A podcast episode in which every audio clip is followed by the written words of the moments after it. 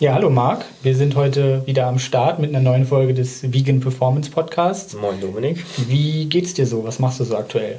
Ja, mir geht's gut. Vielen Dank der Nachfrage. Jetzt für mich eine spannende Phase. Erste Woche der Selbstständigkeit um ähm, als ja, Vegan Fitness Online Coach.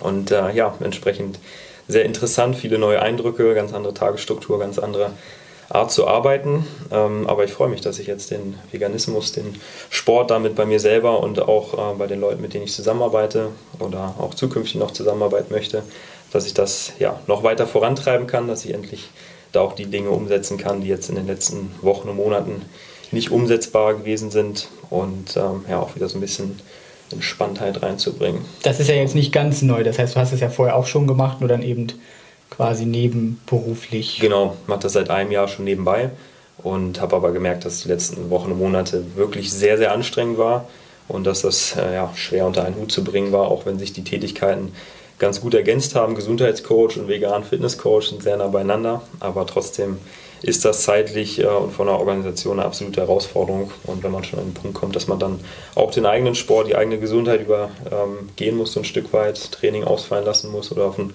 Minimum reduzieren muss, äh, wenig Schlaf oft, ist das ähm, ja, natürlich nicht so vorbildlich eigentlich. Mhm, kann ich gut verstehen. Ja. Wie ist es bei dir? Wie geht es dir gerade? Ja, die Gartensaison hat gerade begonnen, von daher sind wir da auch gerade viel am Machen, Sachen eingepflanzt jetzt. Wir sind ja jetzt Anfang Mai. Mitte Mai sind immer so die Eisheiligen, danach kommen dann so die Tomaten, die Zucchini und Kürbis und Paprika und so ins Beet. Da ist viel zu tun. Trainingstechnisch ist so lala im Moment. Ich track im Moment keine Ernährung mehr, weil ich einfach irgendwie im Moment nicht so richtig schaffe, ähm, dreimal die Woche zu trainieren. Mhm. Und ja, die, die letzte Konsequenz bei der, bei der Erreichung des Ernährungsziels, was Kalorien angeht, ist momentan auch nicht so gegeben, einfach weil so viel anderes ansteht. Und dann muss man zum Beispiel, finde ich, auch nicht unbedingt tracken. Und es ist auch, finde ich, völlig okay, wenn man mal Phasen hat, wo man das nicht priorisiert, wo man aber trotzdem dann so viel macht, dass man zumindest keine Rückschritte macht. Ja. Und ähm, das, das wird immer so ein bisschen vergessen, glaube ich, auch im Coaching, finde ich, dass man ähm, nicht immer nur Phasen hat, wo man ähm, vorwärts kommt, also, sondern es auch Phasen gibt, wo man tatsächlich einen Struggle dann zeitmäßig hat. Ne? Das, das, Leben kommt halt auch bei uns als Coaches irgendwie dazwischen. Und ähm, von daher ja, schaff, schaffen wir es aber dann trotzdem, das zumindest zu halten und irgendwann können wir dann wieder, wieder durchstarten. Ich denke auch. Und ich denke, wir sollten dazu auch nochmal ein separates Podcast-Thema aufnehmen. Thema Tracking, intuitives Essen, Auf gegeneinander Fall. abzuwägen, ist vielleicht auch nochmal sehr interessant für den einen oder die andere. Denke ich, ja, wichtiges Thema auch an der Stelle. Aber heute haben wir uns ein anderes Thema vorgenommen. Ne? Genau, heute haben wir uns das Thema vorgenommen, wie man eine vegane Sporternährung nicht machen sollte. Das heißt, wir werden auch über eigene Fehler dahingehend reflektieren, was es da so für Varianten auch einer veganen Ernährung gibt, die dann durchaus nicht so wirklich förderlich sind, denen wir aber immer wieder begegnen, die wir auch teilweise selber ausprobiert haben, weil man eben einfach zwangsweise damit konfrontiert wird in dieser Szene. Und wir wollen eben darüber sprechen, warum das in manchen Fällen oder in manchen Sachen auch in allen Fällen eigentlich nicht so wirklich sinnvoll ist. Und ähm, wollen euch einfach so ein bisschen davor bewahren, dass ihr das selber erleben müsst. Absolut. Da haben wir beide, glaube ich, äh, eine Menge Erfahrung gesammelt. Du bist ja ein Jahr früher gestartet als ich, rund acht Jahre. Bei mir sind es sieben Jahre. Kannst du vielleicht du mal anfangen ähm, zu umreißen, wie es 2014 bei dir angefangen hat? Was für eine Variante vegan, die du damals gefahren bist, äh, die du jetzt äh, nicht mehr so empfehlen würdest oder machen würdest? Genau, also bei mir war das dann tatsächlich so diese Whole Food Plant-Based Schiene, auch tatsächlich dann mit ähm, ölfrei kombiniert. Also einfach, ich koche gar nicht mehr mit Öl, ich brate gar nichts mehr mit Öl an, ich mache das alles mit Wasser, das geht genauso gut. So Plot-Twist, nein, geht es nicht. Hier kann man sich einreden, was man will. Es, es ist nicht das Gleiche. Ähm, und dann halt einfach wirklich sehr, sehr vollwertig nur gegessen. Äh, auch teilweise nach dem Daily Dozen von Michael Greger ne, mit okay, in jeder Mahlzeit muss irgendwie Blattgemüse drin sein und da müssen da Nüsse drin sein, muss da Vollkorn drin sein, müssen da Hülsenfrüchte drin sein äh, und versucht diese Boxes da abzu, mhm. äh, abzustreichen. Und das war so, so wie ich das dann auch teilweise bestimmt vier, fünf Jahre versucht, respektive gemacht habe. Klingt jetzt erstmal recht stressig, wenn man das so hört, äh, alles auf einmal in eine Mahlzeit reinbringen zu wollen. Ne? Das ja, das ist auf jeden Fall super stressig. Das ist auf jeden Fall super stressig. Das war dann auch gar nicht mehr nötig, äh, nachdem ich das irgendwann dann doch gerafft hatte, dass man dann vielleicht das auch über den Tag verteilt machen kann. Ähm, und letztlich ist es aber immer noch stressig. Also ich bin einfach persönlich, auch wenn ich jetzt mich so ernähre, nicht der wirklich riesige Fan von halt Blattgemüse.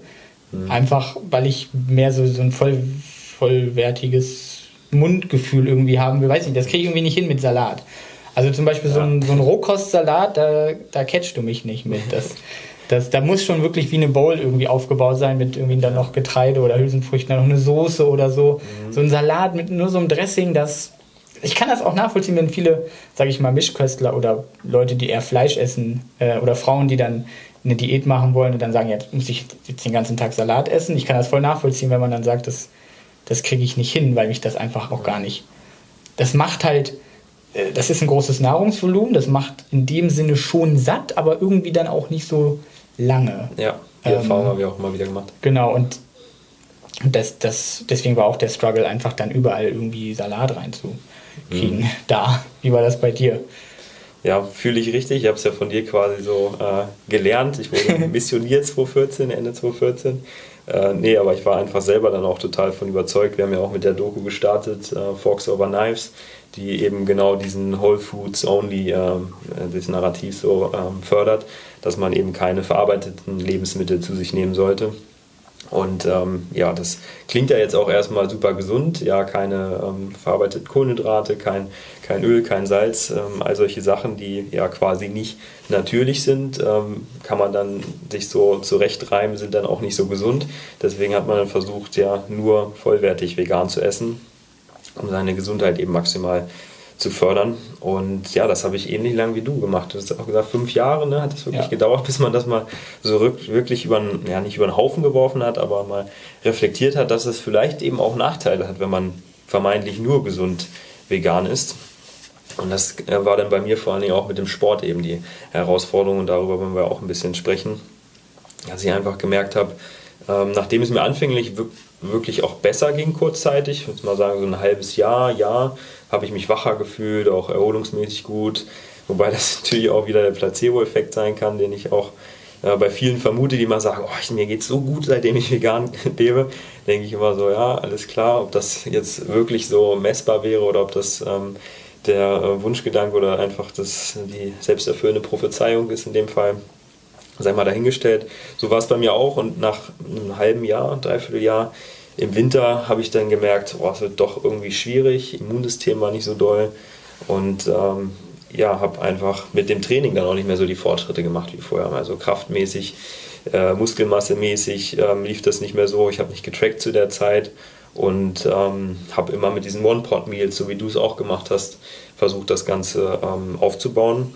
Fand ich auch gar nicht so stressig, muss ich sagen. Also von der Praktikabilität war das eigentlich ganz angenehm. Habe dann in der Regel so zwei große Mahlzeiten am Tag gegessen, wo ich dann auch versucht habe, alles so mit abzudecken, alle Lebensmittelgruppen auf einmal reinzukriegen.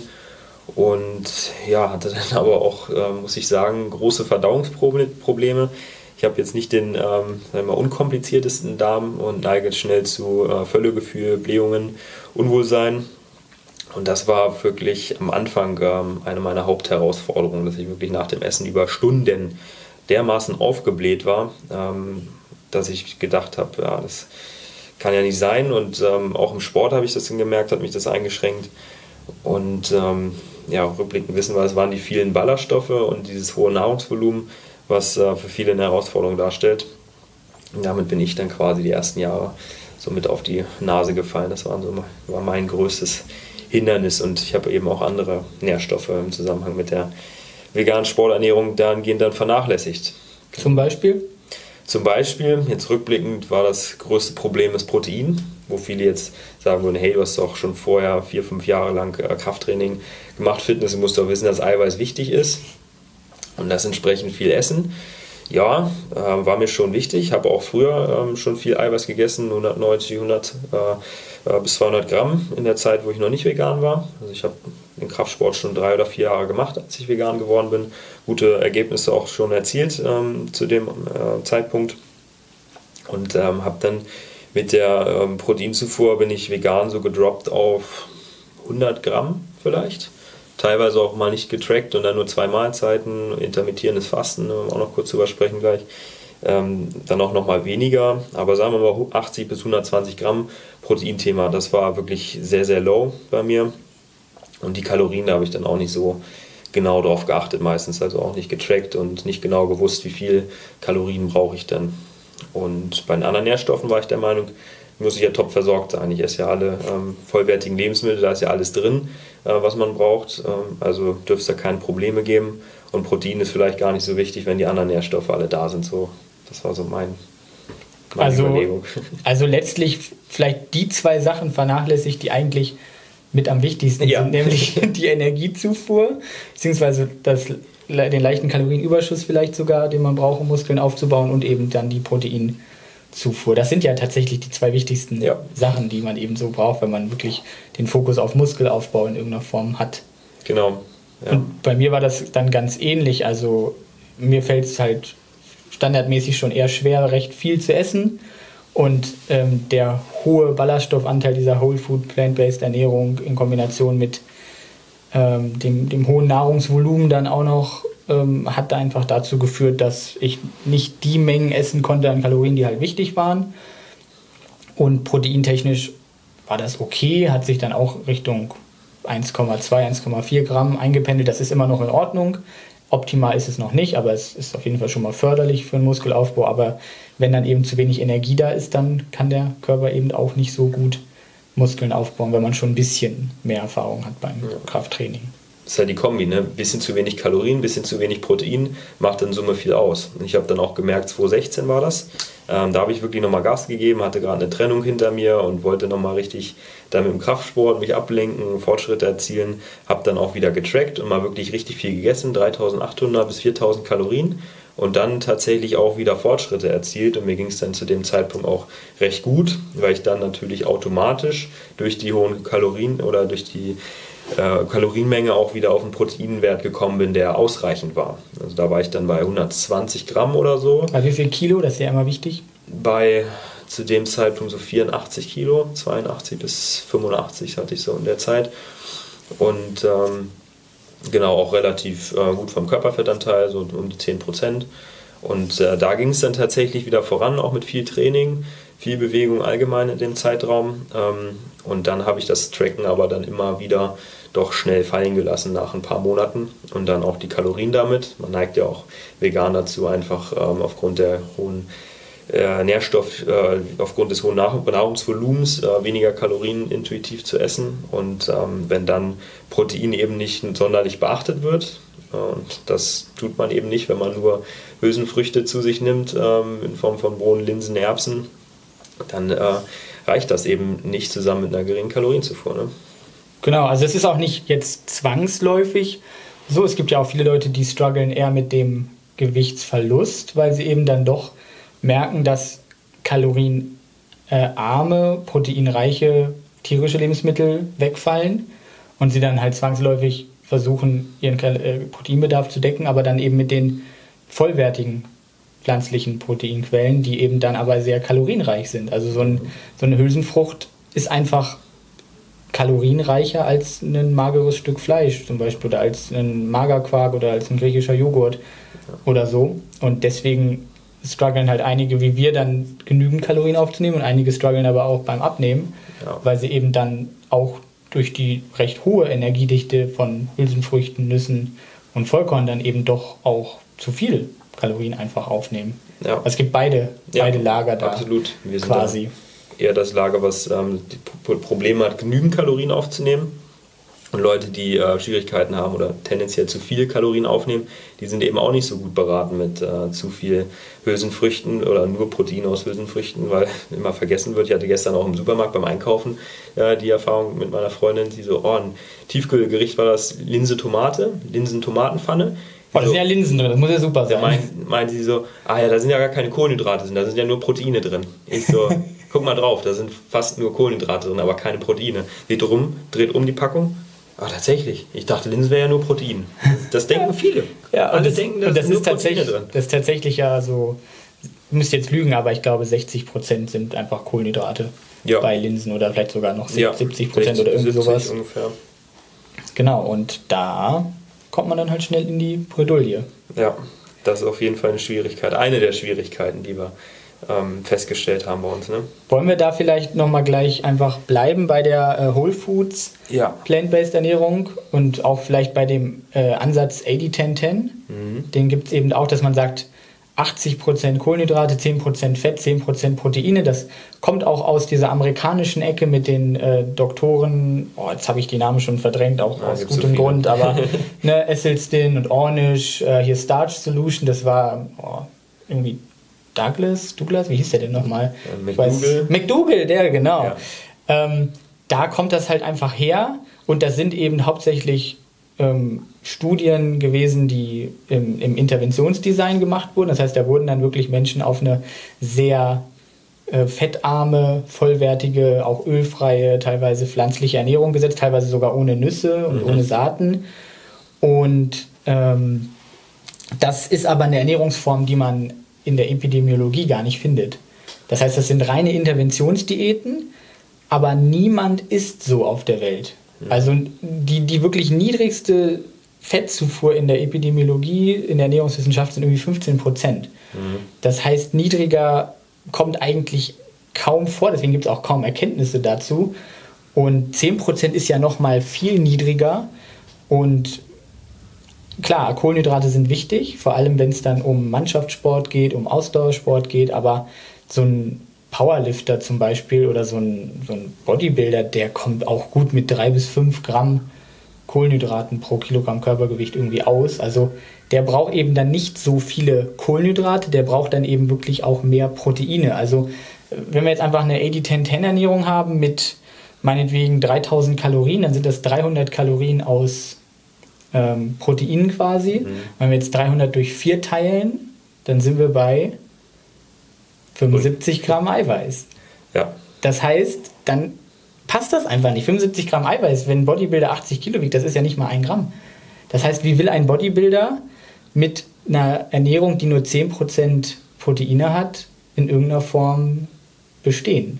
Ja. Deswegen ist das einfach aus einer gesundheitlichen Sichtweise vielleicht etwas, was man probieren kann, aber sobald es dann in Richtung Sporternährung geht, ist das einfach kein keine Art der Ernährung, die irgendwie förderlich ja. ist, wenn wir eben sagen, wir brauchen teilweise mehr Proteine. Ähm, wenn ich zum Beispiel einen Bodybuilder habe, der in einer Contest Prep ist, da geht dann teilweise auch mal gern der Proteinanteil auf 40 Prozent in der Ernährung hoch, weil einfach so wenig Kalorien zugeführt werden, aber der Proteinanteil einfach, um Muskelmasse zu erhalten, so, so hoch ist quasi. Und selbst bei einem krassen Ausdauersportler, der eben dann einfach super viele Kohlenhydrate braucht, vielleicht 10 oder 12 Gramm pro Kilogramm Körpergewicht, der wird trotzdem keinen Anteil von 80% Kohlenhydraten in der Ernährung haben, einfach weil man dann extrem viele Ballaststoffe aufnimmt und das wiederum vielleicht nicht ganz so förderlich ist, einerseits in Bezug auf gastrointestinale Beschwerden im Sport, andererseits aber auch in Bezug auf Sättigung und dann es einfach sehr schwer macht, diese Energiemenge überhaupt aufzunehmen. Also selbst wenn ich nur Weißmehlprodukte esse, so ein Brötchen zum Beispiel, das hat ja immer noch, so auf 100 Gramm rechnen, hat ja immer noch so drei bis fünf Gramm Ballaststoffe. Und wenn ich dann zum Beispiel 8000 Kalorien aufnehme, dann habe ich immer noch 100 Gramm Ballaststoffe. Einfach, wenn ich ja. nur, nur, wenn ich nicht mal vollwertig esse, sondern wirklich sehr pflanzenbasiert mit Weißmehl, dann, dann ist das einfach zu viel. Das heißt, man überträgt da oder man hat da die ähm, therapeutischen Diäten quasi man mal experimentell probiert hat, bei Leuten mit Herzerkrankungen zum Beispiel, werden tendenziell übertragen dann generell auf die vegane Ernährungsweise, auch für Sportler oder für allgemein gesunde Menschen. Ja, die Und Gefahr besteht auf jeden Fall. Ich glaube ehrlich gesagt gar nicht mal, dass Sportler, die jetzt leistungsmäßig unterwegs sind, das unbedingt machen.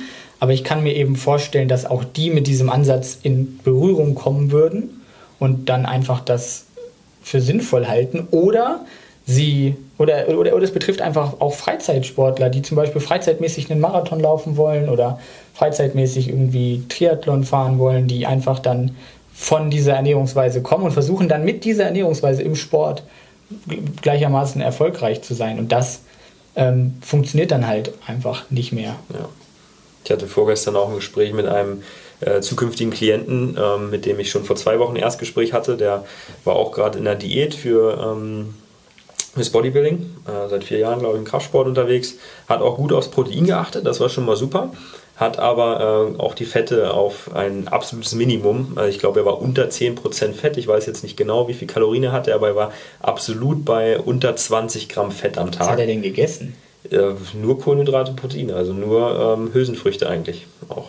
Aber gar keine Nüsse zum Beispiel. Also nussfrei, saatenfrei und nussfrei. ölfrei. Nuss, äh, nussfrei nicht, aber ölfrei. Also eine kleine Portion Nüsse am Tag gegessen und sonst wirklich nur Hülsenfrüchte, also sehr viel Kohlenhydrate und Fett super low. Und hat ihm dann auch eben den Tipp mitgegeben, erhöhe mal die Fette ein bisschen, dass es ähm, ja, hormonell nicht schwierig wird jetzt im Laufe der Diät auch. Und hat auch direkt gesagt, er fühlt sich, äh, fühlte sich besser, seitdem er die Fette wieder ein bisschen hochgenommen hat. Ja, Fette, das ist dann auch so eine Fette haben irgendwie so einen schlechten Ruf. Äh, da wird gar nicht differenziert dann zwischen mehr, ähm, einfach ungesättigten Fettsäuren, mehrfach ungesättigten Fettsäuren, gesättigten Fettsäuren, was eben einen riesen Unterschied macht. Zum Beispiel die pflanzlichen Öle, wenn wir jetzt mal Kokosöl oder Palmöl ausklammern, haben natürlich eher die einfach ungesättigten, die mehrfach ungesättigten Fettsäuren, die selbst in Form von Sonnenblumenöl, Leinöl, Rapsöl, Olivenöl einfach super förderlich für die Herz-Kreislauf-Gesundheit sind. Dann werden irgendwelche isolierten Studien rausgekramt, wo dann gezeigt wird, dass irgendwie die Durchblutung beim Konsum von Olivenöl oder so einfach mal kurz nachlässt, ähm, was aber quasi auch passiert, wenn man zum Beispiel Sport macht. Also diese Flow-Mediated äh, Dilation, die da immer herangezogen wird, die, die nimmt quasi auch im Sport ab, akut. Und trotzdem würde man ja jetzt nicht sagen, dass Sport ungesund ist fürs, fürs Herz-Kreislauf-System. Also das ist wieder so ein Übertragen von einem Mechanismus dann auf ein Outcome wie Herz-Kreislauf-Erkrankung, was einfach nicht okay ist.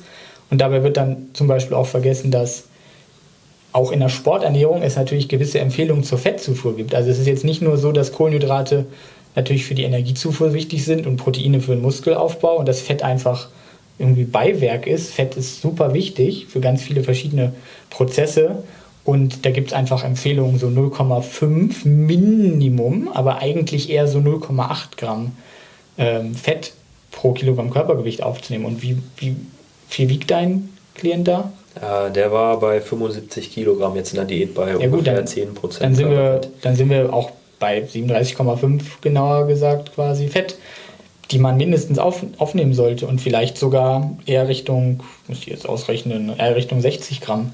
Mhm. Und 20 Gramm ist dann einfach ja, zu wenig Fett quasi. Und da gibt es eben auch Studien, dass dann gezeigt werden konnte, dass die Testosteronspiegel dann einfach in der Diät noch mehr abfallen, als sie das eben durch das Energiedefizit, durch, das mhm. niedrige, durch den niedrigen Körperfettanteil sowieso schon tun. Und das ist dann eben auch nicht förderlich, wenn es um die ganzen Nebenwirkungen von so einer krassen Diät einfach im Bodybuilding geht. Deswegen dann eben auch die Fette nicht, nicht vernachlässigen. Aber Fett macht Fett. Das ist die Annahme, die viele haben oder die er auch ähm, hatte oder die Bedenken, die er da geäußert hat. Deswegen hat er nur die Kohlenhydrate und die Proteine eben essen wollen. Genau, vielleicht können wir da, ich glaube, ihr wisst das alle, hoffe ich zumindest, aber eigentlich ne, ist es eben die Kalorienbilanz, die zählt und nicht, ob das jetzt hauptsächlich Fett ist oder Kohlenhydrate, die den Kalorienüberschuss ausmachen. Klar, Kohlenhydrate muss der Körper nochmal in Fett umwandeln, also braucht er theoretisch ein bisschen mehr Energie aber das macht dann im Endeffekt auch nicht wirklich viel aus. Wenn es ums Thema Leberfett geht, dann kann man sich nochmal unterhalten über den Einfluss der gesättigten Fettsäuren, die auch ohne Kalorienüberschuss zu einer Leberverfettung führen können, wenn man sie im Überschuss konsumiert. Das ist bei ähm, einfach und mehrfach ungesättigten Fettsäuren nicht der Fall. Aber im Endeffekt kommt es eben dann einfach auf die Kalorienbilanz an und Fett macht in dem Sinne dann nicht, nicht Fett. Also das ist, das ist ein Makronährstoff, ganz viele verschiedene Fettsäuren. Und deswegen muss man das einfach super nuanciert ja. betrachten, was das angeht. Was auch noch schade dann eben ist, ist, wenn man das Fett so tief hat, weil man glaubt, man würde eben dann damit noch besser Fett verlieren und die Kohlenhydrate dann vielleicht parallel höher, als man sie gerade bräuchte. Also das sehe ich auch die Gefahr. Bei mir habe ich es gemerkt, dass ich ähm, auch gedacht habe, ich müsste eben diese 80-10-10 machen. War auch ansatzweise ging das in die Richtung, wie ich es eben geschildert habe, 2016, da war ich glaube ich bei äh, knapp über 70 Prozent Kohlenhydraten auch. Und ähm, muss aber sagen, dass ich keinen großen Leistungsunterschied merke, wo ich jetzt ähm, ja, teilweise im Aufbau auch nur bei 50 Prozent Kohlenhydraten war. Wie viel Gramm sind das denn bei dir? Wie viel Kilo hast du gerade? Uh, ich habe gerade Kilo auch wieder so 83, also ziemlich ähnlich ähm, wie 2016. Und Gramm, ähm, oh, müsste ich jetzt lügen, so um die 400 waren das denn, glaube ich, 3 bis 400. Wie viel Kilo waren das eben? Gewicht, die ich habe Ja, gerade. ja. Ähm, auch so 3, 83, 84. Gut, dann bist du ja bei 5 Gramm Ja. quasi pro Kilogramm Körpergewicht. Das ist ja absolut im ausreichenden Bereich. Letztlich, wenn man einfach jetzt Richtung Contest Prep geht, dann 1500 Kalorien. Manche Frauen essen nur 1000 Kalorien. Ob das nötig ist, ist dann eine andere Sache, aber tun es dann eben. Dann kannst du halt einfach, was Fette und Eiweiß, äh, Fette und Kohlenhydrate angeht, gar nicht mehr in den empfohlenen Mengen essen. Das heißt, Ja. dann konzentrierst du dich wirklich auf die Proteine. Die kann der Körper ja auch ein bisschen benutzen, zur Gluconeogenese zum Beispiel. Das äh, ersetzt dann teilweise die Funktion der Kohlenhydrate so ein bisschen. Und dann wirst du einfach ja auch nur mal 2 Gramm, 3 Gramm pro Kilogramm Körpergewicht an Kohlenhydraten aufnehmen können. Einfach weil, gar nicht, weil du gar nicht genug essen kannst, um, um mehr aufzunehmen irgendwie. Ist dann halt so, aber eben die Fette ähm, auch schon so weit zu reduzieren, ähm, bringt dann auch nichts, wenn man halt äh, Muskeln halten möchte ne? und dann der Testosteronspiegel so weit abfällt, dass es eben den Muskelverlust vielleicht auch noch beschleunigt. Ne? Das ist ja dann auch nicht im Interesse. Dann ist ja die Performance im Training vielleicht gar nicht so wichtig, wenn es einem nur um das Ästhetische geht. Ne? Genau. Und das Ölfreie ist in dem Sinne eben auch nicht wirklich nötig, wenn wir darauf nochmal zurück zu sprechen kommen, weil es scheint ja so, als ob er irgendwie Nüsse isst, aber Öl nicht. Ganz wenig ja, Nüsse, kleine Portionen von Öl quasi nicht, wenn ich das richtig in Erinnerung habe, genau. Genau. Und das ist eben nicht nötig, weil eben es absolut unbewiesen ist, wenn jemand sagt, dass Öl irgendwie der Gesundheit schadet. Das stimmt eben in dem Sinne einfach nicht. Und von daher kann man eben auch die gesunden pflanzlichen Öle, Olivenöl, Rapsöl, Sonnenblumenöl, Leinöl kann man auf jeden Fall verwenden. Vor allem, wenn man zum Beispiel dann auch sagt, okay, ich nehme jetzt nur so ein Supplement für DHA zum Beispiel, für diese mehrfach äh, ungesättigte Fettsäure und versuche irgendwie meine EPA äh, Konvertierung hochzubringen, dann brauche ich halt wenigstens Leinöl irgendwie als Fettquelle, weil das Ja. eben sonst auch natürlich ohne ALA-Quelle überhaupt nicht funktionieren Ja. kann. Geschweige denn, dass das überhaupt funktioniert fürs EPA. Ne? Also Genau, also auch schon fürs EPA funktioniert es vielleicht noch, ähm, fürs DH auf jeden Fall nicht. Aber ne, wenn das für EPA überhaupt funktionieren soll, dann braucht man halt irgendwie eine Quelle von, von ALA. Und das ist eben dann im besten Fall Leinöl und Leinsamen gehen natürlich auch, aber ne, die haben ja natürlich auch wieder Fett. Ja. Wenn man da darauf verzichtet, dann hat man auch kein, keine Leinsamen drin. Deswegen die Essenz, glaube ich, ist, äh, kann man sagen, dass es nicht sinnvoll ist, ähm, weder ähm, die Fette, Proteine noch Kohlenhydrate zu reduzieren. Und da gibt es ja auch ähm, Beispiele für äh, Low Carb äh, vegan mittlerweile oder auch Keto vegan kenne ich auch welche, die kombinieren dann so die krassesten Ernährungsformen miteinander, die fühlen sich dann besonders cool, so habe ich den Eindruck. Das äh, habe ich jetzt auch äh, immer mal wieder beobachtet. Gibt auch sogar äh, Keto vegan Coaches, äh, habe ich jetzt schon gesehen. Ähm, Kannst du dazu auch vielleicht nochmal eine Erfahrung teilen, die du beobachtet hast? Ja, das habe ich ja tatsächlich, und du ja glaube ich auch, nie gemacht. Ähm, ich bin ja tatsächlich, was diese Ernährungs-, alternative Ernährungsform angeht, einfach direkt in die vegane Szene reingerutscht und fand Low Carb schon immer so ein bisschen merkwürdig. Aber letztlich ist ja vegan schon eine Restriktion. Also es gibt ja auch Leute, die dann sagen, ja, ich muss bei veganer Ernährung auf nichts verzichten, ich esse so variantenreich wie vorher. Nee, weil man muss ja auf äh, wirklich Milchprodukte, Eier, Fisch, Fleisch verzichten. Und deswegen ist es natürlich eine restriktive Ernährungsform. Wenn ich jetzt einfach noch sage, ich verzichte noch auf die kohlenhydratreichen pflanzlichen Lebensmittel, dann ähm, wird das vielleicht mit ganz viel Planung irgendwie doch noch hinhauen, was die Nährstoffzufuhr angeht, obwohl ich, wenn ich mich damit intensiver beschäftigen würde, garantiert noch mehr kritische Nährstoffe jetzt dann sich herauskristallisieren würden als nur bei einer veganen Ernährung. Und letztlich ist es einfach noch restriktiver, wo man sich dann auch wirklich fragen muss, braucht man das? Äh, weil das werden die Fans der Low Carb oder Keto Ernährung jetzt vielleicht nicht so gerne hören, aber letztlich gibt es keine spezifischen Vorteile von einer Low Carb oder ketogenen Ernährung, die man nicht auch anders irgendwie hinbekommen könnte. Letztlich kommt es beim Gewichtsverlust ja auch nur darauf an, kann man da besser äh, das Ganze umsetzen, mag man das lieber, kann man da besser beibleiben. Aber jetzt Getreide oder Hülsenfrüchte, Obst aus der Ernährung zu verbannen, ist in vielen Fällen einfach nicht sinnvoll. Ja. Und auch im Sport ist eine vegane Ernährung ja dadurch gekennzeichnet, dass sie eben mehr Kohlenhydrate enthält, was für einige dann von Vorteil ist. Und jetzt nehme ich gerade diesen einen Vorteil nehme ich raus, indem ich mich dann irgendwie Low Carb oder Ketogen ernähre. Und von daher macht so eine Kombination Keto, Vegan, Low Carb, Vegan im Sport einfach überhaupt gar keinen Sinn. Ja. Man muss fragen, was sind die Benefits und mir fällt eben keiner ein.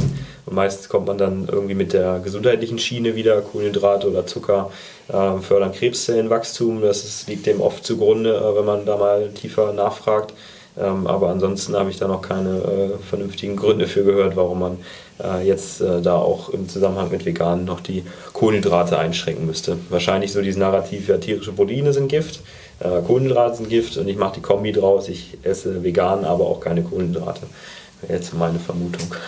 Ja, man versucht dann einfach noch mehr seine Gesundheit in irgendeiner Form zu optimieren und macht eigentlich genau das Gegenteil. Also man bürdet sich eigentlich nur noch mehr Schwierigkeiten in dem Sinne auf und das mit dem Zucker, der Krebszellen füttert, können wir natürlich auch nicht so stehen lassen, weil das ja einfach Schwachsinn ist, weil Krebszellen einfach sehr opportunistisch sind und sich ähm, von, von vielen Dingen quasi ernährungsmäßig Energie beziehen können. Und deswegen kann man eben Krebszellen auch nicht, nicht aushungern oder wenn man sich aushungert, dann stirbt man, bevor der Krebs stirbt. Und das ist natürlich auch nicht das Ziel. Ja. Mm, es gibt ja auch weitere Kombinationen, dann äh, Pegan gibt es ja auch noch. Ja. Ne? Zum Beispiel Paleo, Vegan.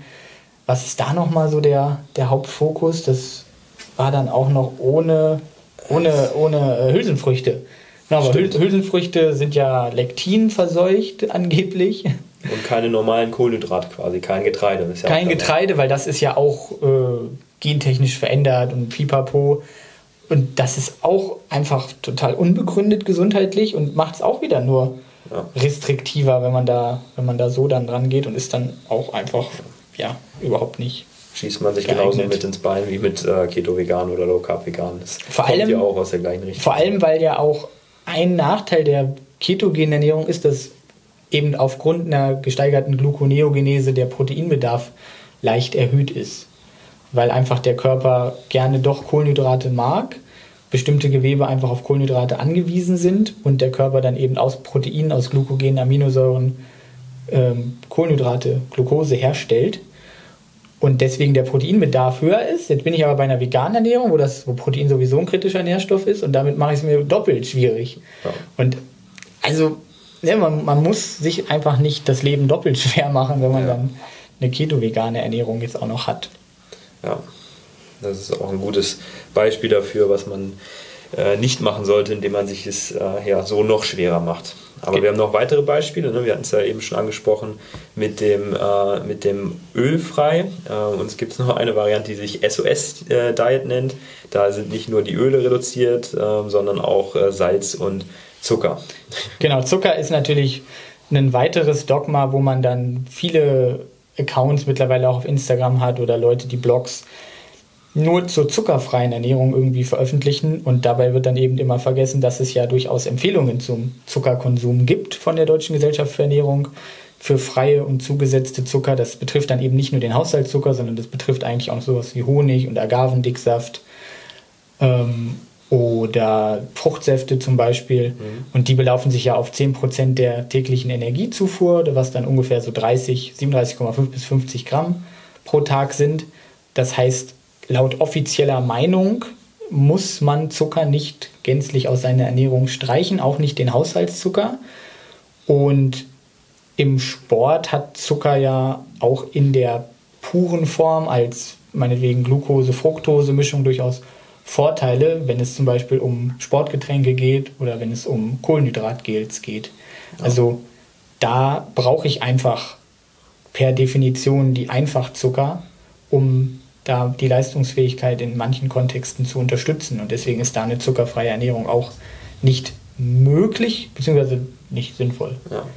Wenn ich da zum Beispiel auch an meine äh, Ernährung nach dem Training abends denke, ich trainiere ja gerne spät und komme dann nach Hause, dann äh, kann ich mir nicht noch irgendwie ein Vollkorn oder möchte ich mir kein Vollkornbrot machen oder eine andere ähm, ja, komplexere Kohlenhydratmahlzeit. Das geht ja wieder in Richtung Whole Foods. Ne? Das würde man ja machen müssen. Ja, da genau. würde man ja sagen, verarbeitetes Getreide ist tabu. Ja, und deswegen nehme ich dann in so einem Fall lieber die Cornflakes, noch ein bisschen Maltodextrin, auch ein verarbeitetes Kohlenhydratprodukt, was aus Mais gewonnen wird und ähm, ja, dann teilweise auch sowas wie Zuckerrübensirup. Ähm, ist jetzt auch nicht nur schlecht, auch wenn es äh, nach Reimzucker klingt. Viel Magnesium und Eisen drin, auch ähm, was das ja kritisch sein kann im Zusammenhang mit der veganen Ernährung.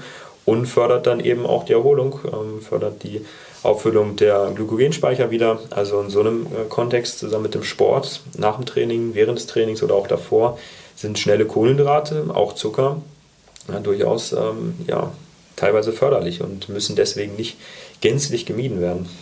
Genau, und wenn es eben darum geht, viel Energie zuzuführen, das ist ja im Alltagskontext durchaus ein Nachteil von Zucker oder ähm, einfachen Kohlenhydraten mit ähm, einem hohen glykämischen Index, dass sie einfach nicht satt machen und man deswegen einfach tendenziell dadurch auch eher viel Energie zuführt, was zu Übergewicht beitragen kann. Das ist dann im Sport durchaus der Vorteil, weil ich eben dann auch ja. sagen kann, hey, ich brauche jetzt hier vielleicht nochmal viele Kohlenhydrate. Kohlenhydrate sind es ja per Definition. Ich brauche Energie, also esse ich jetzt 100 Gramm Salzstangen. Ja. Ne, dann, dann macht man das eben in dem Sinne einfach. Ja. Gute Überleitung auch zu dem äh, Salzfrei, das ja auch in dieser Ernährungsform SOS mit dabei ist. Äh, die Salzstangen, das ist ja auch eine ähm, beliebte Sache, die reduziert wird im Zusammenhang mit vegan. Kannst du auch noch mal was zu sagen? Genau, das kommt natürlich auch wieder aus dieser Ausrichtung dass man eine vegane Ernährung möglichst förderlich für die Herz-Kreislauf-Gesundheit gestalten will. Übermäßiger Salz- und Natriumkonsum führt zu Bluthochdruck.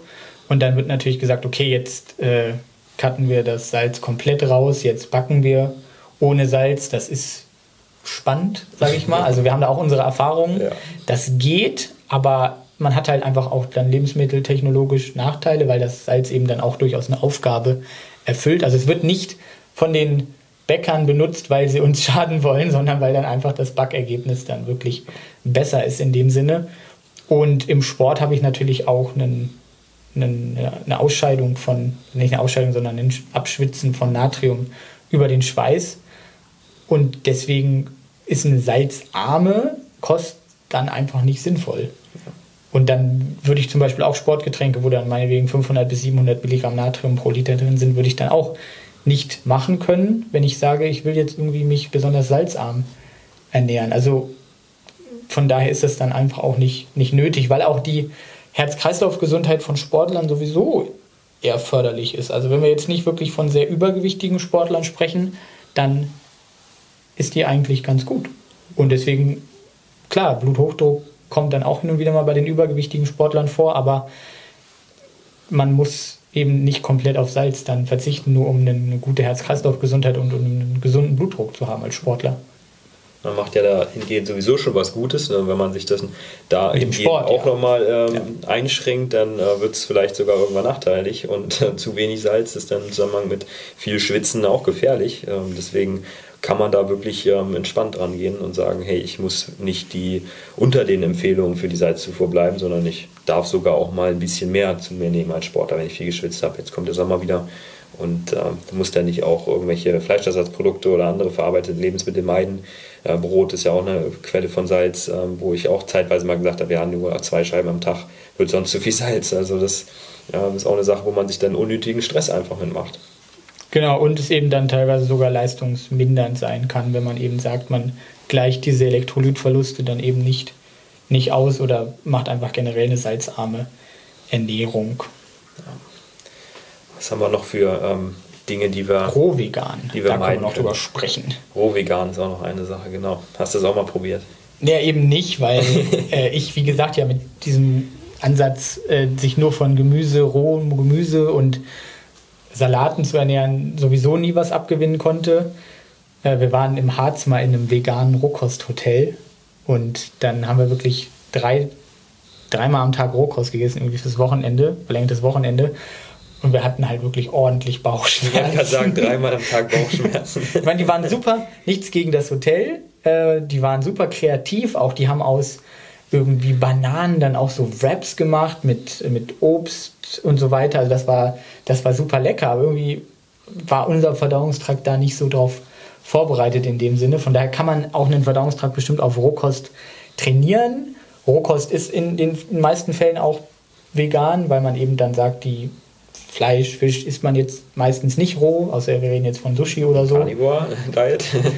ja, also es gibt auch Leute, die essen tierische Produkte bei einer rohköstlichen Ernährung, aber meistens ist das eine vegane Ernährung einfach ja. per Definition und da fällt es einem einfach schwer, alle Nährstoffe zu decken, weil eben so Sachen wie Nüsse können natürlich verzehrt werden, Salat kann verzehrt werden, Obst kann verzehrt werden, Gemüse kann verzehrt werden.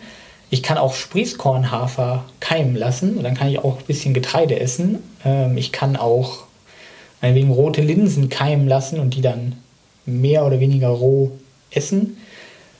Aber bei allen anderen Formen von Hülsenfrüchten oder von Getreide wird es dann wirklich schon äh, unmöglich. Genau, also ne, unter dem Vorwand des Keims kann man das durchaus machen. Also bitte keine ähm, gekeimten Kidneybohnen oder so roh essen. Und ja. das, das einfach bitte nicht machen, das ist giftig. Äh, also gekocht und so weiter, alles gut, aber ne, die Hülsenfrüchte sind eben in roher Form einfach giftig, deswegen ja. isst man sie nicht roh. Ähm, die fallen weg, die Fleischersatzprodukte fallen natürlich weg, die Milchersatzprodukte fallen weg und deswegen ist einfach absolut unmöglich, auf genügend Proteine zu kommen. Ja. Und die ganzen Mikronährstoffe kann ich natürlich über Nahrungsergänzungsmittel von mir aus alle aufnehmen, aber Energie ist ein großes Thema und Proteine ist ein großes Thema, was einfach nicht optimalerweise gemacht werden kann. Deswegen eine rohköstliche vegane Ernährung dann im Sport auch nicht, nicht zu empfehlen ist. Für mich auch überhaupt nicht denkbar. Also so ein äh, roh veganes Hotel, das wäre für mich irgendwie, wenn ich eine Wette verloren habe, vielleicht mal was. Aber da hätte ich, glaube ich, auch ähm, ohne Ende Bauchschmerzen, wie du es auch hattest. Und ähm, ich sehe auch vor allen Dingen noch die Schwierigkeit da drin, ähm, mit dem Gemüse, da eine Menge von rohem Gemüse im ausreichenden Maße zu mir zu nehmen. Äh, wenn man da ans Vitamin A zum Beispiel denkt oder an die Vorstufe äh, Beta-Carotin, ähm, da ist ja auch die Umwandlung einfach ähm, besser, beziehungsweise die Verfügbarkeit, wenn man es gekocht hat, das Gemüse. Also ich esse zum Beispiel fast jeden Tag ähm, äh, Karotten oder Süßkartoffeln, eben um meine Versorgung mit äh, Beta-Carotin und entsprechend Vitamin A dann zu gewährleisten. Und das ist ja auch eine Herausforderung, die man dann mit der roh veganen äh, Ernährung hätte. Ach, du isst die Süßkartoffel nicht roh? Nee, zufällig nicht. ja, und das, das passt auch nochmal zu dem Ölansatz dann quasi, weil Öl natürlich auch ja. die Absorption von diesen fettlöslichen Vitaminen verbessert und ich kann diese ganzen restriktiven Ansätze, die wir besprechen, eigentlich alle in irgendeiner Form auch miteinander kombinieren und komme dann einfach bei was raus, was totaler Käse ist. also wirklich. Ähm, genau, also es gibt ja einen Fallbericht von einem veganen Triathleten, der angeblich Rohkost gegessen hat. Okay. Aber in der Studie selber gibt es keine Aufzählung davon, was der gegessen hat. Also man muss sich quasi auf das verlassen, was er gesagt hat, dass er gesagt hat, er ist Rohköstler, obwohl er in der Studie eigentlich nicht mal sagt, dass er Rohköstler ist, sondern nur vegan. Aber die Studie heißt halt irgendwie Raw Vegan Triple Ironman oder so nach dem Motto. Klingt halt cooler. Klingt halt cooler, genau. Und da wäre ich aber, wie gesagt, sehr vorsichtig, weil wir einfach nie wissen, was hat er gegessen. Und wir können uns auch nicht darauf verlassen, dass es überhaupt rohköstlich dann eben war. Und bei Rohkost mache ich mir aber tatsächlich noch weniger Sorgen, weil ich kaum glaube, dass ein Leistungssportler auf die Idee kommt, sich roh rohköstlich zu ernähren. Vielleicht wirklich jemand, der rohköstlich sich ernährt und dann aber Sport machen soll und dann aber merkt, das klappt eben nicht so wirklich gut. Da könnte man das dann vielleicht mal reflektieren, ob Rohkost dann wirklich so die, die, das Wahre ist in dem Sinne.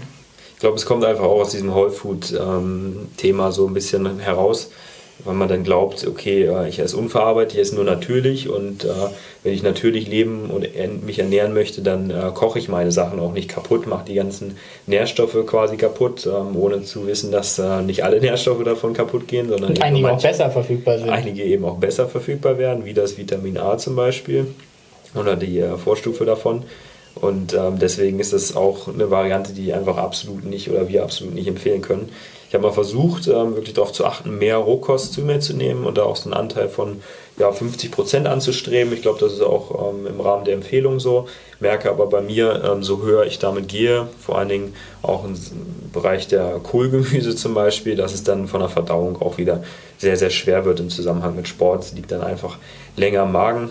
Ähm, Blattgemüse wenn es jetzt nur irgendwie Eisbergsalat ist oder sowas, Spinat oder so ein Smoothie, das geht immer noch mal. Ich habe jetzt auch die letzten Tage ähm, endlich mal wieder meinen Smoothie Maker äh, benutzt, viele Grünkohl-Smoothies getrunken mit ba Banane, schmeckt auch wirklich sehr, sehr lecker. Aber auch da hat mein Darm wieder rumort, wenn man da sich einen Liter von reinzieht. Ähm, das so wegtrinkt, nicht merkt, dass es äh, vielleicht schwer verdaulich ist, dann kommen drei, vier Stunden später, ja, der, fängt der Magen an zu rumoren. Mhm. Also ähm, das ist wirklich denke ich, für viele ähm, auch eine Herausforderung und deswegen 100% Raw einfach absolut nicht zu empfehlen. Und, und viele dieser Ansätze haben ja auch dann wirklich keine Vorteile. Also man könnte jetzt abwägen, überwiegen die Vorteile den Nachteile, aber sie machen es halt einfach sehr restriktiv, noch restriktiver als eine vegane Ernährung sowieso schon ist und haben dabei einfach eigentlich gar keine Vorteile, sondern eigentlich nur Nachteile.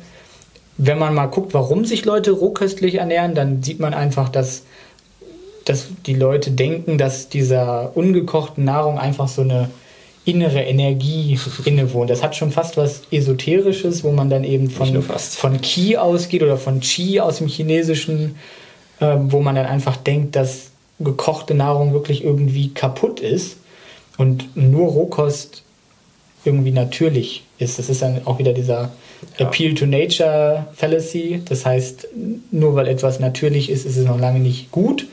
Und nur weil etwas verarbeitet ist, ist es noch lange nicht ungesund, sondern ja. man muss sich das eben individuell angucken. Absolut. Ja, zwei Sachen haben wir noch, äh, die man äh, meiden könnte, die auch immer noch sehr populär sind. Äh, und zwar das Soja und das Gluten, was man jetzt auch ähm, auf Produkten sieht man es jetzt ganz, ganz viel, habe ich gesehen in Supermärkten, auf ähm, Ersatzprodukten ohne Soja, glutenfrei. Also das hat sich wirklich schon auch ins Marketing mit eingeschlichen, dass ähm, ja, es vorteilhaft für die Hersteller ist, wenn man damit werben kann, dass eben kein ja, schlechtes oder umweltschädliche Soja drin ist und kein ungesundes Gluten. was sagst du dazu? Das Witzige dabei ist ja, dass selbst glutenfreie Lebensmittel nicht glutenfrei sind. Weil es gibt einfach so eine Schwelle, bei der quasi Gluten dann Probleme bereitet und in einem gewissen Rahmen dürfen dann eben auch ganz kleine Mengen Gluten sogar in glutenfreien Lebensmitteln drin sein. Also das Vielleicht nur aus dem Hintergrund, dass es eben dann auch wieder eine Nuancierung einfach ist. Also glutenfrei ist, ist in dem Sinne auch nicht komplett glutenfrei. Und letztlich sind glutenfreie Lebensmittel auch ernährungstechnisch durchaus schlechter, weil sie eben einfach ähm, aus bestimmten Zutaten gewonnen werden müssen, die dann eben auch einfach nährstoffärmer sind als zum Beispiel dann glutenhaltiges Getreide. Ja. Also im Prinzip ist Vollkorngetreide vollgepackt mit, mit wichtigen Nährstoffen einfach. Und deswegen ist glutenfrei eigentlich wirklich nur für die Leute mit Zöliakie absolut notwendig. Ähm, Glutensensitivität diskutiert man immer noch, gibt es das überhaupt? Hat viel auch mit Nocebo-Effekten zu tun, also dass man eine negative Erwartungshaltung gegenüber einem glutenhaltigen Lebensmittel hat und dann tatsächlich mit einer höheren Wahrscheinlichkeit Beschwerden bekommt. Mhm. Und wenn dann zum Beispiel Gluten einfach reingepackt wird und die Leute es nicht wissen, dann haben sie keine Beschwerden. Wenn sie es wissen, dann haben sie Beschwerden. Also das, da ist viel auch, äh, es ist nicht eingebildet, aber es ist einfach eine, eine negative psychische Erwartungshaltung und so ein Nocebo-Effekt, der da mit reinspielt, wenn Leute sagen, sie, sie reagieren sensitiv auf Gluten von daher müssen eben wirklich nur Leute, die Zöliakie haben, wirklich absolut auf Gluten in dem Sinne verzichten, beziehungsweise diese ganz geringen Grenzwerte dann eben einhalten. Und ich sehe halt auch noch die äh, Gefahr dabei, dass man Gluten eben meidet, einfach aus der Annahme heraus, dass Gluten ähm, per se ungesund sei. Ähm, tatsächlich ist aber Gluten auch eine interessante Quelle für ähm, pflanzliches Protein. Jetzt nicht die ähm, höchstqualitativste, aber ich muss sagen, ich bin ein großer Fan von Glutenprodukten oder von ähm, Seitanprodukten, das eben aus dem Weizeneiweiß aus Gluten äh, gewonnen wird. Und das ist einfach für mich eine super leicht verdauliche Eiweißquelle, eine tolle Alternative oder Kombination zu äh, Proteinen aus Hülsenfrüchten. Deswegen ist mein Tipp auch immer für Leute, die Verdauungsschwierigkeiten haben, abends glutenhaltige Proteinquellen zu sich zu nehmen. Also Seitan zum Beispiel oder auch ähm, Fleischersatz auf Weizenproteinbasis, quasi das gleiche. Und ähm, damit hat man in der Regel deutlich weniger Verdauungsprobleme und ähm, kann seinen Proteinbedarf auch eben ähm, aufstocken.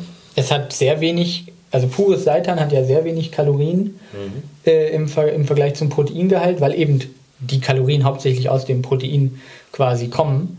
Und deswegen, ähm, ja, wenn man genug Eiweiß zu sich nimmt, dann ist auch die schlechte Proteinqualität von Gluten oder von Seitan dann eben nicht so wirklich das große Problem.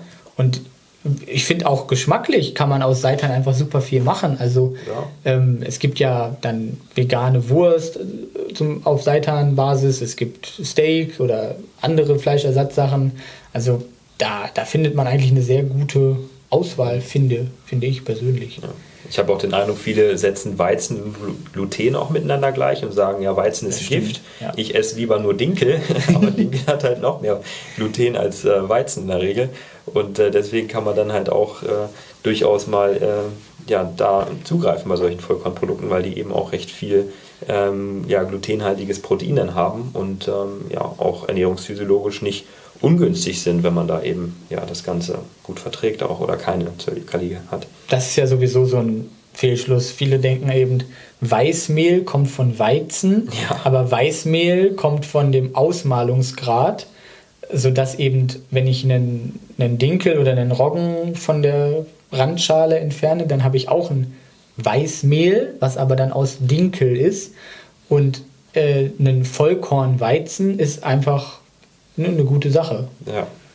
Ich finde es ja auch mal schlimm, wenn es äh, verglichen wird. Ich jetzt auch so oft von meinem Vater, ja, ist, äh, ist kein Weizen, es ist Dinkel. Ja, aber lieber ein Dinkel Vollkorn als ein Dinkel, äh, Dinkel Weißmehl so. Ähm, warum muss das gemieden werden? Da herrscht einfach so viel Unwissenheit drüber. Also ich finde, da müsste noch mal, müssen wir nochmal ein Meme zu erstellen. ein Thema, das regt mich immer wieder auf. Ja, das stimmt. Da ist ganz wenig Bildung vorhanden teilweise. Hm, worüber könnten wir noch sprechen? Genau, Soja, sojafrei. Genau, also wir haben ja schon darüber gesprochen, Proteine, kritischer Nährstoff, potenziell auch bei veganer Sporternährung, erhöhter Bedarf. Soja ist eine, ein gutes Beispiel, wie eine Hülsenfrucht auch mehr Proteine enthalten kann als Kohlenhydrate, als einzige Hülsenfrucht, soweit ich das weiß. Und Soja ist auch sehr, sehr variabel. Also das macht ja Soja eigentlich so toll, dass man daraus eben dann sowas wie Tofu machen kann, Tempeh, Sojaquark, Sojajoghurt. Man kann Edamame, also die, die jungen Sojabohnen so essen, also jetzt nicht pur oder so, sondern dann gekocht natürlich. Aber ne, kann man eben machen. Man kann Sojaflocken essen, texturiertes äh, Vegetable Protein, also TVP, ja. Sojahack zum Beispiel. Das, das kann man alles machen. Das ist alles sehr proteinreich, bei gleichzeitig wenig Kalorien, gute Proteinqualität. Ja. Soja ist nicht ungesund, Soja ist auch nicht umweltschädlich. Ähm, Soja ja. macht einen nicht zur Frau als Mann oder so. Macht nicht den Regenwald kaputt. Macht, genau, macht äh, bei dem Soja, was wir hier kaufen können, eben nicht den Regenwald kaputt. Und wenn man eben jetzt nicht wirklich eine Soja-Allergie in dem Sinne hat, dann finde ich es so schade, wenn Leute ja. aus irgendwelchen Gründen auf Soja verzichten, weil sie sich das Leben einfach so schwer machen, insbesondere bei einer veganen ja. Ernährung einfach. Das ist mittlerweile schon so weit, dass sogar der, ja mittlerweile ist es glaube ich die größte ähm, vegan äh, Supplement Company äh, mit Misha Janic und Co. Wir können es ja nennen Rocker, die ähm, ihr Proteinpulver, No Way nennt sich das, ähm, die haben keine, keine Werbung äh, hier für die, aber dass die auch kein äh, Sojaprotein mehr im Sortiment haben. Oder ich glaube, hatten sie auch noch nicht, aber die verzichten gänzlich auf Soja, ähm, setzen dann nur auf Erbse, Kürbis und oh, Reis, Reis und Hanfkern. Aber man hat wirklich äh, viele Hersteller, die auch hier schon wieder auf das Sojaprotein ähm, damit werben, dass sie das vermeiden. Aber tatsächlich ist es wirklich aus meiner Sicht, und ich glaube, da kannst du zustimmen, die beste Proteinquelle, die wir einfach in der pflanzlichen Ernährung haben. die ähm, ja super ertragreich ist, die und auch super nährstoffreich ist. Ja, extrem also, Zum Beispiel auch sowas wie Cholin ist äh, in Form von Lecithin einfach, kennt man aus, von Verpackungsrückseiten, Sojalecithin. Lecithin ist quasi Cholin. Ähm, also Soja ist eine super Sache und wenn man eben bewusst damit wirbt, dass Soja nicht drin ist, dann ist das eigentlich nichts Positives. Ja, ich bin immer traurig, wenn drauf steht sojafrei, weil ich weiß, oh, schade, meine beste Proteinquelle, so ist nicht drin. Und äh, man muss sagen, es ist halt auch günstiger. Wenn man jetzt sagt, man möchte eine günstige vegane Sporternährung machen, ist es oft günstiger als anderer Fleischersatz zum Beispiel oder andere Proteinpulver. Und auch geschmacklich ist das Proteinpulver wirklich sehr, sehr gut. Ich vertrage es zum Beispiel auch besser als Erbsenprotein. Das berichten sehr, sehr viele. Warum das so ist, weiß ich jetzt auch an der Stelle nicht. Aber es ist wirklich eine sehr, sehr gute Proteinquelle. Ähm, man hat viel Fleischersatz auf Sojaprodukten. Du hast ja schon ein paar Beispiele genannt. Und deswegen ist es einfach nur schade, wenn man es meidet. Hat auch wieder kritische Nährstoffe drin, recht viel ähm, Eisen ist dabei, vor allem bei dem TVP kann man da wirklich schon ähm, einen gewissen Anteil seines Eisenbedarfs auch gut mitdecken. Und Magnesium war auch recht viel drin, wenn ich das richtig im Kopf habe. Und ähm, ja, es ist einfach ein ähm, super äh, Lebensmittel. Also wenn ich ein Lebensmittel nennen müsste im Zusammenhang mit der veganen Kraftsporternährung, dann wäre oder Fitnessernährung wäre es eben Soja. Und äh, an der Stelle deswegen sehr schade, wenn man es meidet aus diesen genannten äh, Annahmen, die du eben aufgezählt hast. Genau, die eben dann auch einfach falsch sind. Ja. In dem Sinne. Genau, ich glaube, wir haben über fast alles gesprochen, außer über eine Sache, die jetzt nicht unbedingt nur die vegane Ernährung mhm. betrifft, weil das eben auch so ein genereller Ernährungstrend ist, wo man aber auch wieder sieht, dass das oft kombiniert wird aus diesem wirklich schon fast psychologisch-pathologischen Optimierungsgedanken, hin, äh, um jetzt also das, das hat wirklich teilweise schon Essstörungscharakter, wenn man eben versucht, seine Ernährung so stark zu optimieren, weil man, wenn man dann sagt, ja, jetzt habe ich vegan, aber das ist ja das Nonplusultra, aber jetzt muss ich auch noch äh, Fasten mhm. mit einbauen und dann mache ich zum Beispiel intermittierendes Fasten. Und im Prinzip ist das eben okay, also wir haben nichts gegen Fasten, es ist kein Magic Tool, es führt nicht zu mehr Gewichtsverlust bei gleicher Kalorienbilanz, das hat man jetzt mittlerweile schon in vielen Studien zeigen können. Wenn man genügend Proteine aufnimmt, dann ist es eben auch nicht schlechter, jetzt das in ein oder zwei Sitzungen aufzunehmen, statt jetzt in drei bis sechs Sitzungen, äh, Mahlzeiten quasi. Also kann man auch mit intermittierendem Fasten durchaus Muskeln aufbauen, das, das geht.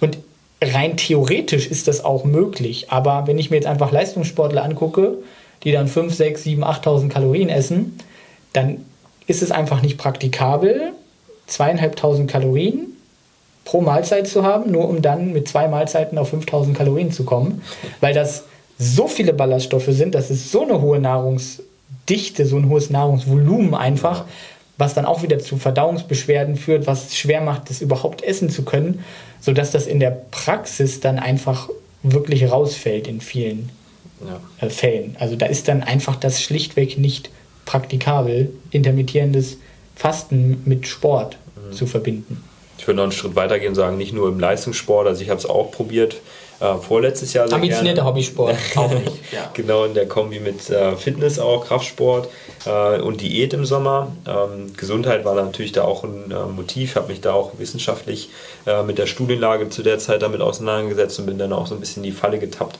ähm, nur die äh, positiven Studien, die es dazu gibt, ähm, mir durchzulesen und war da ähm, sehr überzeugt von habe das ähm, mal wirklich sieben Tage auch komplett äh, gemacht, bis auf, dass ich am Anfang mal äh, ein, zwei Smoothies hatte.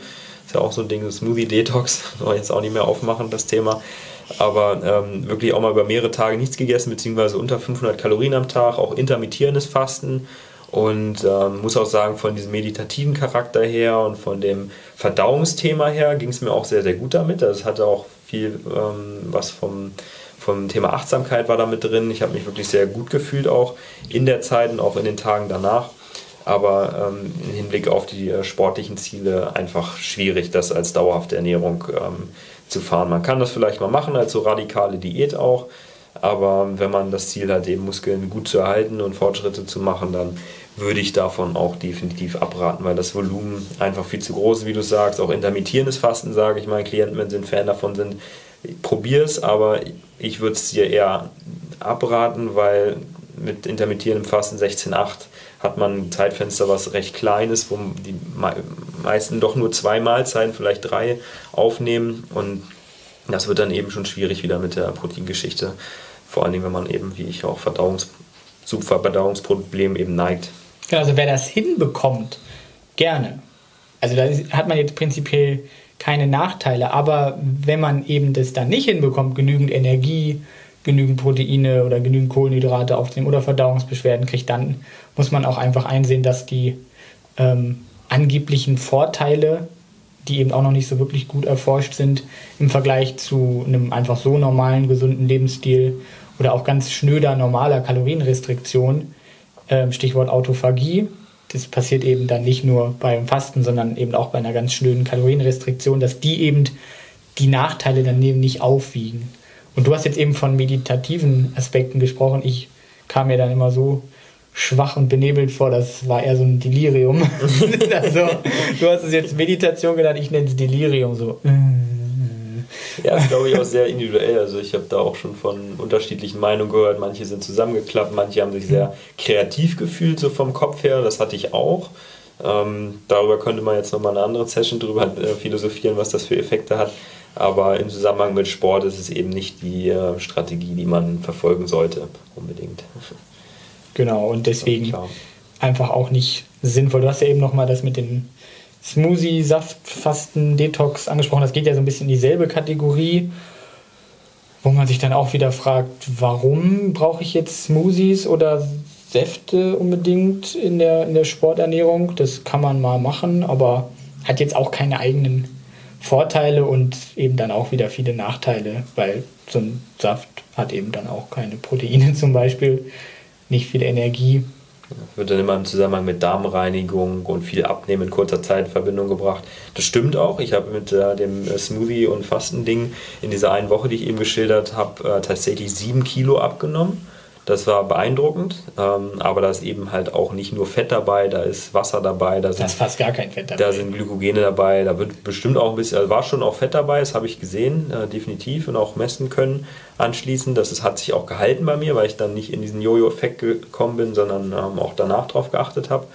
Aber ähm, es ist für die meisten, die eben die Ambition haben, langfristig Gewicht zu reduzieren, keine Strategie, die Vorteile besitzt gegenüber einer normalen Kalorienrestriktion. Das muss man einfach sagen. Das ist ja das ganze Detox-Thema einfach. Dafür haben wir halt eine Niere, dafür haben wir eine Leber, dafür haben wir einen Darm, der eben dann auch Sachen wieder ausscheiden kann. Und deswegen braucht eigentlich niemanden einen Detox ja. in dem Sinn. Aber das, das wäre ein anderes Thema nochmal. Ja. Viele stellen sich das, glaube ich, wie so ein Cookie-Dent vor, wenn man einmal seine alte Zahnspange. Ja, wie so ein Rohrreiniger, den ja. irgendwie in, in, meinen Darm, als ob mein Darm irgendwie wie so ein mit Haaren verstopftes ja, äh, Rohr ist. Und dann packe ich da Rohrreiniger rein in Form von Selleriesaft oder so. Aber so, so funktioniert das halt nicht. Medical Medium, jetzt auch zweimal gehört. Ich mache Medical Medium. Diet auch so, es geht auch in die Richtung von den Sachen, wie wir es gerade gesagt haben, kombiniert viele dieser Dinge, die wir eben aufgeschildert, äh, ausgeführt haben, die man eben nicht machen sollte. Ne? Genau.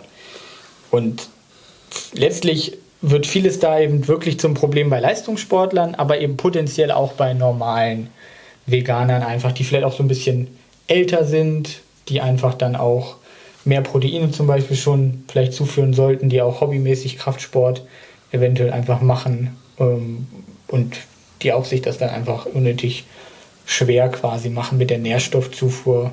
Mit ich habe auch schon Leute hier gehabt, die sich dann einfach Low Carb ernährt haben aus unterschiedlichen Gründen oder vegan, weil sie eben dachten, dass das jetzt gesundheitlich nötig ist und dafür dann auf Lebensmittel eben verzichtet haben, die sie aber sehr mögen. Also ich, natürlich ist eine vegane Ernährung sehr gut begründbar, wenn ich eben sage, ich verzichte aus den ethischen Gründen auf die tierischen Lebensmittel. Aber bei einer Low-Carb-Ernährung wird das dann schon schwieriger. Also wenn ich dann sage, ich verzichte jetzt auf Obst, obwohl ich eigentlich total der Obstfan bin und immer wenn ich am Erdbeerstand vorbeigehe, dann kriege ich, dann krieg ich einen Heulkrampf, weil ich, mir, weil ich mir diese Erdbeeren nicht gönnen kann, dann hat das Ganze wirklich schon Ausmaße angenommen, die auch wirklich sehr bedenklich sind. Ja, geht in Richtung Essstörung. Ne? Ja, gar nicht mal Richtung Essstörung, sondern einfach Richtung verminderte Lebensqualität aus völlig unnötigen Gründen. Ja. Und das macht mich traurig.